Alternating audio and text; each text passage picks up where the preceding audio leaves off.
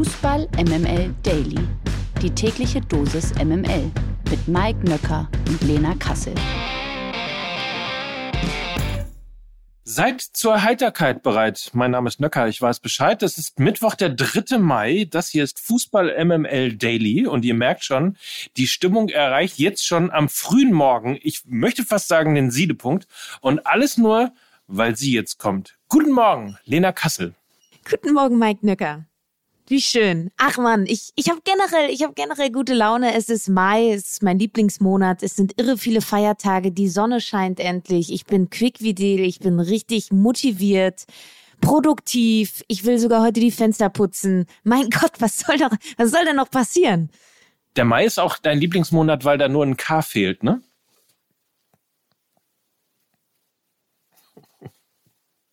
Hm, okay. Tut mir leid. Pokalgesetze. Ich war noch nie in Freiburg und meine Freunde meinten so, ja, wir gehen nach Freiburg, willst du vielleicht mitkommen? Und ich so, oh mein Gott, ja klar, ich war noch nie da. Ja, der Tag auf der Tür ist eine gute Möglichkeit. Das war sie, also die erste Runde im DFB-Pokal, Bundesliga gegen Amateure. Das ist, äh, glaube ich, zumindest wirkt jetzt so nach der ersten Halbzeit, als es schon 4 zu 0 stand bei RB Leipzig zu Gast in Freiburg, also 0 zu 4. Gibt's hier im DFB-Pokal jemanden, der vielleicht ja mal ähm, kalt erwischt werden möchte? Ist die Freiburg so? Ja. Ja, das war, das war deutlich war, also habe ich in, in dieser Art und Weise und in der Güteklasse auch nicht erwartet. Also ja, ich habe irgendwie gedacht, dass die individuelle Klasse von Leipzig stärker ist und das wird dann irgendwie so ein zähes Abbringen und am Ende entscheidet es ein Kunku oder Olmo. Aber als ich dann so auf den Tacho geguckt habe, nach 14 Minuten 2-0, dachte ich so, ach, gut, dann ähm, schalten wir jetzt vielleicht auch um. Ich habe es mir dann doch weiter angetan und ähm, habe folgende Analyse parat, wieso das denn so dermaßen in die Hose ging gestern für den SC Freiburg. Das hat Hanno Balic ja auch, glaube ich, im Kommentar erwähnt und ich habe es ähnlich gesehen. Ähm, irgendwie ist die Idee von Christian Streich nicht wirklich zu dieser Partie aufgegangen. Er dachte, Mann, ist doch bestimmt eine gute Idee, wenn wir einfach Mann gegen Mann über den ganzen Platz verteidigen und so gar nicht erst RB zur Entfaltung kommen lassen.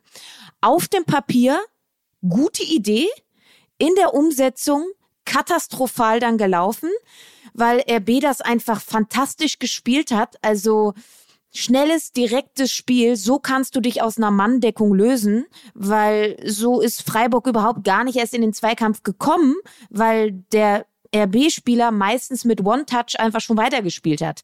Und äh, wenn du eins gegen eins Duelle provozierst, dann setzt sich in 99 Prozent der Fällen aber leider auch die individuelle Klasse durch. Und wieso Freiburg eigentlich so stark verteidigt ist, weil sie im Kollektiv verteidigen, also eher in der Raumverteidigung sind und nicht in der Manndeckung. Äh, das ist wirklich in die Hose gegangen. Sie haben es dann in der zweiten Halbzeit ein bisschen besser in den Griff bekommen, aber man muss einfach sagen, dass äh, das wirklich ein Klasse Klassenunterschied war, weil das wirklich äh, sehr, sehr spielstark gemacht wurde von RB, die auch immer wieder Rochaden drin hatten. Also Benjamin Henrichs klebt dann nicht nur auf der Außenlinie, sondern zieht dann auch nach innen und so ist ja auch das 2 zu 0 entstanden. Wenn dann in der Manndeckung eben der Gegenspieler nicht mitkommt, dann kann er einfach frei aufs Tor zu laufen und das ist einfach nicht gut aufgegangen und man muss auch leider dazu sagen, der Freiburger Kader, also Christian Streich hat ja dann umgestellt auf Viererkette nach einer Viertelstunde, aber es war ist jetzt auch nicht so gewesen, dass das das Spiel sonderlich viel besser gemacht hat. Also der Freiburger Kader, das habe ich dann noch gedacht, der ist dann irgendwann auch limitiert. Also so richtig äh, Akzente dann von der Bank bringen konntest du jetzt nicht. Sie treffen ja jetzt in der Liga auch aufeinander. Und ich glaube, wenn die Leipziger da nur 50 Prozent von dem abrufen, was sie da gestern gezeigt haben, dann werden sie die auch in der Liga überholen. Spielt ja Platz 5 gegen Platz 4 ja. Absolut. Vielleicht schon das Endspiel um die Champions League. Man wird sehen, aber zumindest natürlich ein wichtiger Meilenstein für RB Leipzig, die natürlich unbedingt wieder in der Champions League spielen wollen. Siehst du denn in irgendeiner Form Hoffnung für den SC Freiburg? Du hast es gerade angesprochen, dass sie ja schon bald wieder aufeinander treffen, dann in der Bundesliga, nämlich genau am Wochenende. Also, oder anders gefragt, jetzt mal außer Mann gegen Mann spielen. Was, was muss Freiburg verändern? Also ich glaube schon, das ist jetzt nicht so lapidar dahingesagt mit Mann gegen Mann spielen. Sie müssen allen voran auch ähm, das Zentrum schließen. Da hat Leipzig das auch sehr, sehr smart hinbekommen, dass sie mit Haidara und Leimer nicht nur gespielt haben, sondern dass sich ähm, Werner, Olmo, Nkunku, auch Sobosloy immer wieder in die Mitte haben fallen lassen oder abkippen haben lassen. Und so hatten sie halt immer Überzahl im ähm, Gegensatz zu Eggestein und Höfler, die da beide nur auf einer Doppelsechs gespielt haben. Also ich glaube, das Zentrum dicht kriegen, das ist eine Option. Leider spielt Christian Streich, egal in welchem System, egal ob mit Dreier- oder Viererkette, nie mit mehr als zwei Sechsern. Also er muss das entweder anders auffangen oder sich was anderes einfallen lassen. Ich weiß es nicht, aber das wäre jetzt so mein Ansatz. Da musst du auf jeden Fall eine andere Lösung für kriegen und halt nicht Mann gegen Mann spielen. Also Zentrum dicht machen, mehr kollektives Verteidigen im Raum und dann auf einen guten Tag hoffen. Zwischendrin bei 0-3 dachte ich irgendwann, geil, die machen das genauso wie damals Deutschland gegen Ungarn, erst 3-8 verlieren und dann äh, im Finale dann gewinnen. Also Finale jetzt sozusagen in diesem Fall um die Champions League, aber dann dachte ich mir, naja, Halbfinale DFB-Pokal, das macht ja keiner, weil Berlin, Berlin, wir wollen nach Berlin. Das ist jetzt für Leipzig eben der Fall. Zum vierten Mal und davon zum dritten Mal im Folge steht der aktuelle Pokalsieger jetzt im Finale. Wir haben das Ergebnis gar nicht eben gesagt. Freiburg unterliegt RB Leipzig 1 zu 5. Nur der guten Ordnung halber. Und gegen wen RB spielt, das wird heute Abend ausgespielt. Am 3. Juni geht's ja los im Berliner Olympiastadion.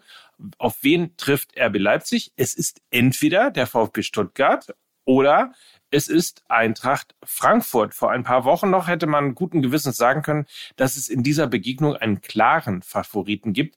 Doch das hat sich geändert, denn die Eintracht scheint derzeit nur ein Schatten ihrer selbst zu sein und wartet bereits seit Mitte Februar auf einen Ligasieg. Der abstiegsbedrohte VfB Stuttgart hingegen befindet sich im Aufwind, seit Neutrainer Sebastian Hoeneß im Amt ist und seitdem wurde eben der VfB nicht mehr besiegt. Das verspricht einen, ich würde mal sagen, knackigen Pokalabend. Wer fährt nach Berlin, Lena? Mhm. Ähm, ich glaube, der VfB Stuttgart hat wirklich große Chancen, ins DFB-Pokalfinale einzuziehen. Sie spielen nicht nur zu Hause, sondern, du hast es angesprochen, sind unter Sebastian Hoeneß auch noch ungeschlagen. Man spricht ja beim DFB-Pokal auch immer von Stimmungen, vom vielbesagten Momentum und das liegt eben äh, ganz klar auf der Seite vom VfB Stuttgart. Äh, das Stimmungsbarometer bei den Frankfurtern zeigt aktuell in Richtung Eiszeit. Viele Sachen sind unklar. Bleibt Glasner, geht Glasner, kommt, kommt Krische und Glasner klar miteinander, geht vielleicht doch Krösche und nicht Glasner, weil sie eben nicht miteinander klarkommen. Wer von den Spielern trägt überhaupt noch das Trikot der Eintracht nächste Saison und so weiter und so fort. Viele Unruheherde abseits des Platzes, die aber einen unmittelbaren Einfluss auf die Leistung zu haben scheinen. Du hast auch angesprochen, Mitte Februar der letzte Sieg in der Bundesliga und der letzte Sieg generell, den gab es tatsächlich ja dann im DFB-Pokal gegen Union Berlin. Da war noch ein bisschen andere Leichtigkeit in der Mannschaft, so würde ich es mal definieren, auch eine andere Selbstverständlichkeit, die diese Mannschaft gerade auch in der Hinrunde zumindest offensiv umgeben hat. Die ist wirklich komplett dahin. Hab noch mal, der Kicker hat, glaube ich, so eine Auflistung gehabt. 36 Tore schoss die Eintracht noch in 17 Spielen in der Hinrunde. Jetzt sind es in der Rückrunde lediglich 14 Tore in 13 Spielen.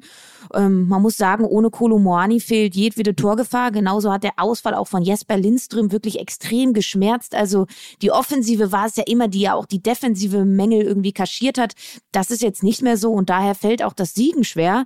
Ähm, und ich würde jetzt für heute Abend sagen, Glasner soll mal ein bisschen mutig sein. Dann lass doch mal den formschwachen Kamada draußen, spiel halt mal mit Ibimbe, spiel mit Paxton Aronson, schmeiß mal die Jugend rein, die sind unbelastet, die wollen sich zeigen.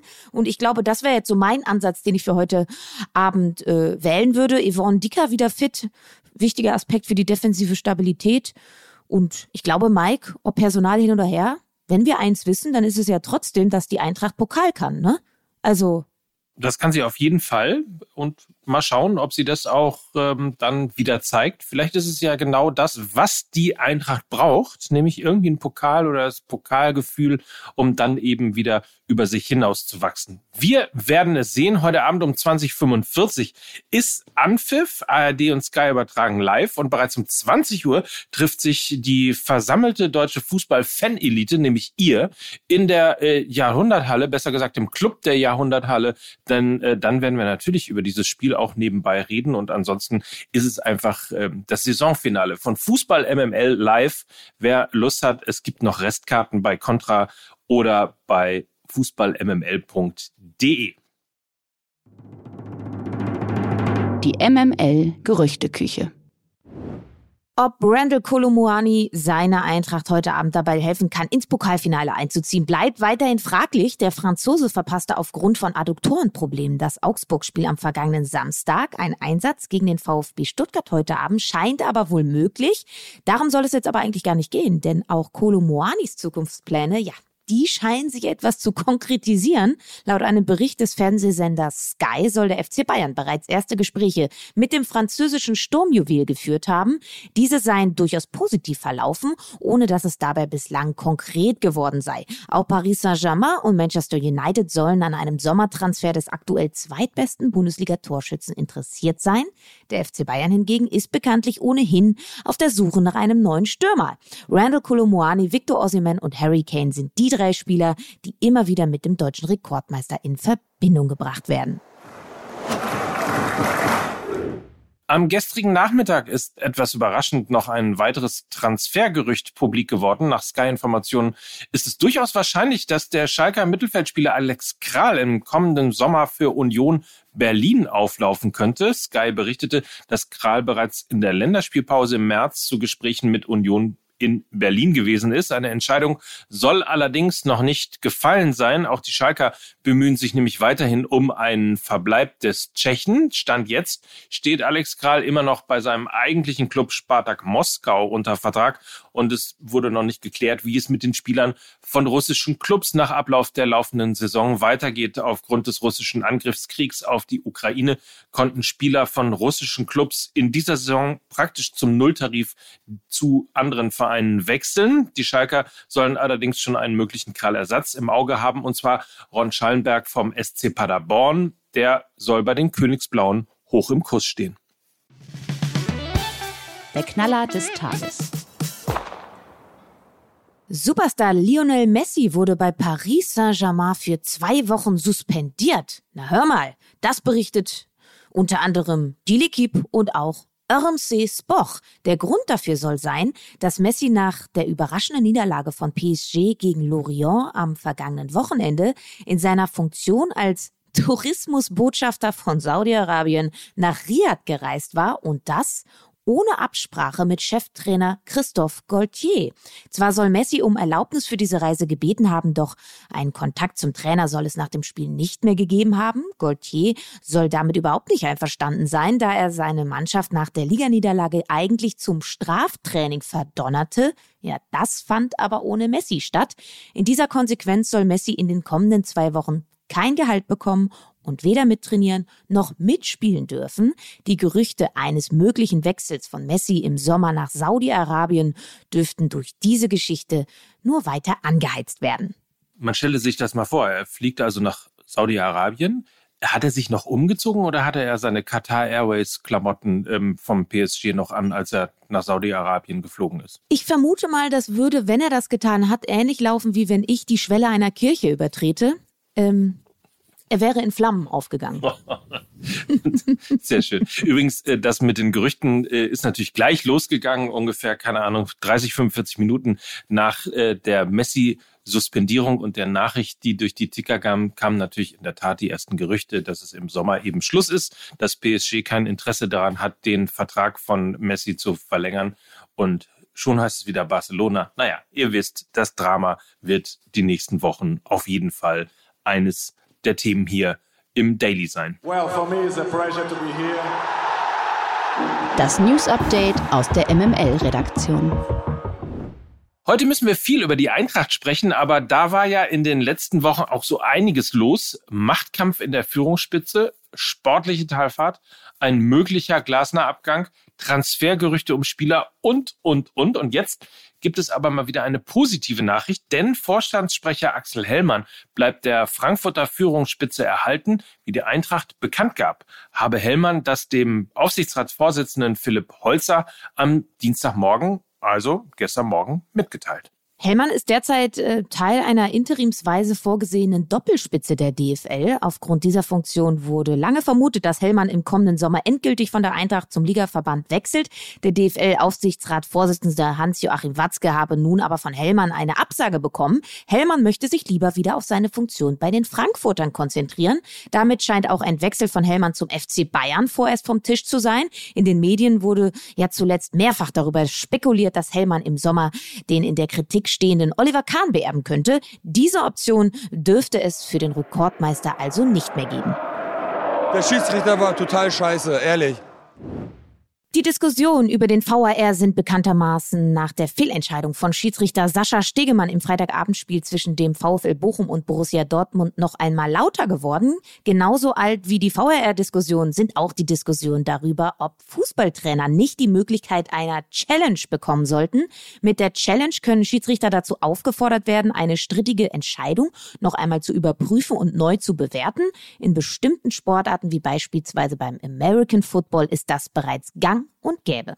Zuletzt zeigten sich unter anderem Köln-Trainer Steffen Baumgart und Schalke-Coach Thomas Reis als Befürworter einer dementsprechenden Änderung des Reglements. Felix Brüch wiederum sprach sich in der TV-Sendung Blickpunkt Sport gegen eine Einführung der Challenge aus. Er behauptet, dass eine Challenge nichts bringen und sich das Problem damit nur verlagern würde. Der Haken an der Diskussion, der DFB alleine kann über eine solche Regeländerung gar nicht entscheiden, wie der Innovationsleiter des DFB Jochen Drees schon vor der Saison erklärt hat. Zitat, ich stehe der Diskussion über Verbesserungen und Entwicklungen im Bereich des Videoassistenten grundsätzlich immer offen gegenüber.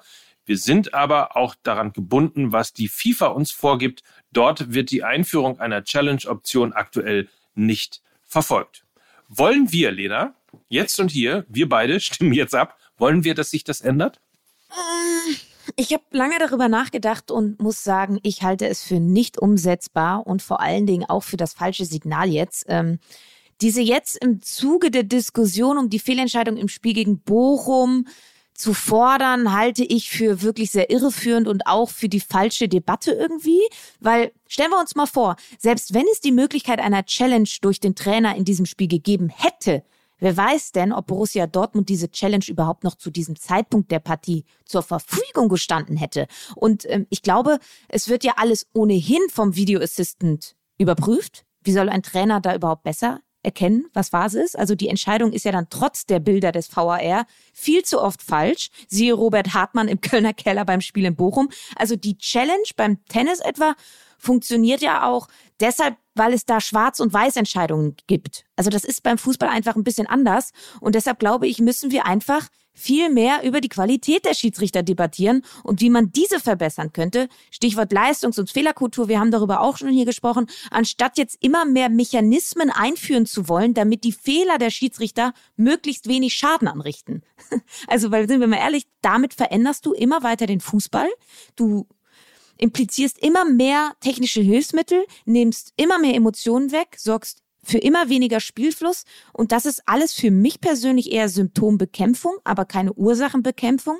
Die Ursache ist die mangelnde Qualität der deutschen Schiedsrichter und ich glaube, da müsste man viel mehr ansetzen. Und rat mal, wer darüber gestern auch diskutiert hat. Sicherlich Miki, Mike und Lukas in Fußball MML, richtig? So ist es. Und die Folge heißt Natural Born Kellers. Schön. Ich, ich habe noch nicht reingehört. Ja, ich habe ja? noch nicht reingehört. Mache ich, äh, mache ich heute irgendwann. Ich bin so angetan von dem äh, Titel, ähm, dass mir natürlich gerade auffällt, dass wir ja vorgestern schon drüber diskutiert haben. So schnell verfliegt hier die Zeit. Kinder, Kinder, Kinder. Aber nichtsdestotrotz, also Natural Born Kellers, ähm, es ist nicht nur eine Schwarz-Weiß-Diskussion gewesen, es ist, glaube ich, auch irgendwie so, hat verschiedene Sachen beleuchtet. Ähm, ich glaube, durchaus auch ein Beitrag, den man sich auch mal anhören könnte. Tun wir, Mike. Und wir hören uns morgen wieder. Musst du los? Ja, Fenster putzen, habe ich doch gesagt. Ach so, ja, Mist. Au, ich muss ja auch einen Zug kriegen. Ich muss ja nach Frankfurt. Äh, nice. Ja, dann aber zack, zack hier. Bis dann. Kommt alle nach Frankfurt. Wir freuen uns. Das waren äh, Lena Kassel. Ach nee, ich war's ja. Ich muss erst meinen Namen nennen, ne? So ist es. also, das waren Mike Nöcker. Und Lena Kassel für Fußball MML. Tschüss. Dieser Podcast wird produziert von Podstars bei OMR.